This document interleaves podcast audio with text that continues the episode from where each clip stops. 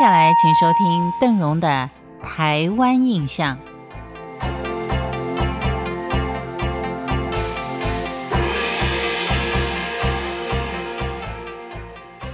在今天的节目当中，邓荣要为您介绍的是台湾最美的海岸古道。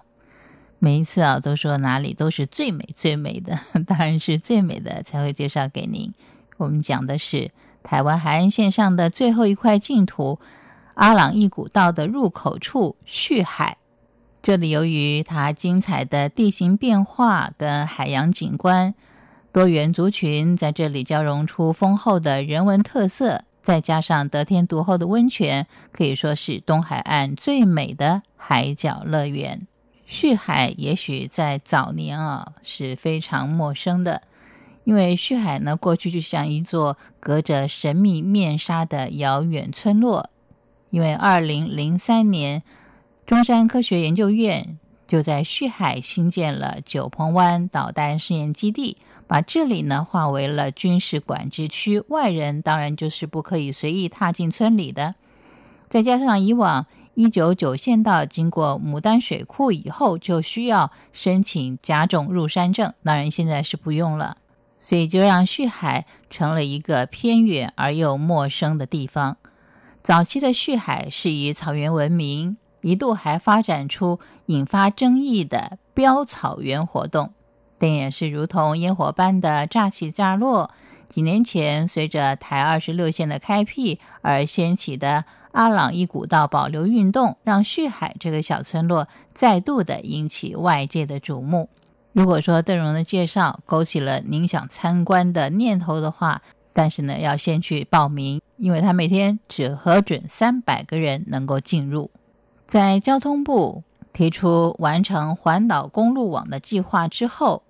阿朗伊古道呢，在各界人士的奔走下，成为全国焦点。尤其计划内，台东安朔到屏东旭海间的古道，连接北大武山到垦丁海域，孕育有三十多种稀有的植物跟珍贵的生态体系，也是台湾本岛仅存的没有人为工程凿痕的海岸景观。靠取这种原始生态与自然景观的面貌。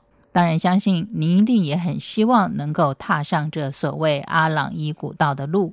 刚才也跟你提到，它的海岸是千变万化的。为什么呢？因为沿着太平洋海岸线旁边，鹅卵石会把海岸线堆叠的高高低低的，所以这里的岩石风貌是多变，有的棱角分明，有的是浑圆饱满，有的一座座稳若泰山。在行走的路线上，仿佛是一道道挑战践行者能耐的关卡。而天气的时阴时晴，热的时候艳阳高照，热得让您无法喘息；凉的时候有大石遮阴，海风阵阵，清爽万分。阿伊朗古道，它拥有台湾未开发最原始的海岸面貌。不同季节到这里走访，都会有不同的景观风情。而这条古道从前是原住民的迁徙之路，卑南族、排湾族、阿美族，甚至闽南客家人都会沿着这条海岸路来往于恒春半岛跟台东，互动是相当的频繁。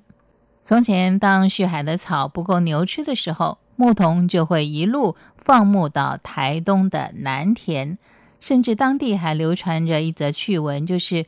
有天，南田人生气，旭海人偷了他们的牛只。一查之下，才发现原来旭海的母牛发情，把远在南天的公牛都给引到了旭海。在这里呢，还是要说明一件事，因为我们现在大家所称呼的阿朗伊古道，指的是旭海观音自然保护区。在古道系统里面，它是属于桥朗卑南古道。旭海村民也说。过去也没有以阿朗伊古道来称呼这段海岸的，所以如果您要去的话，最好的说明就是旭海观音自然保留区。其实这两者中间呢有它一定关系的，但是因为时间的关系，就跟您聊到这里了。感谢您今天的收听，我是邓荣，台湾印象，我们下回见。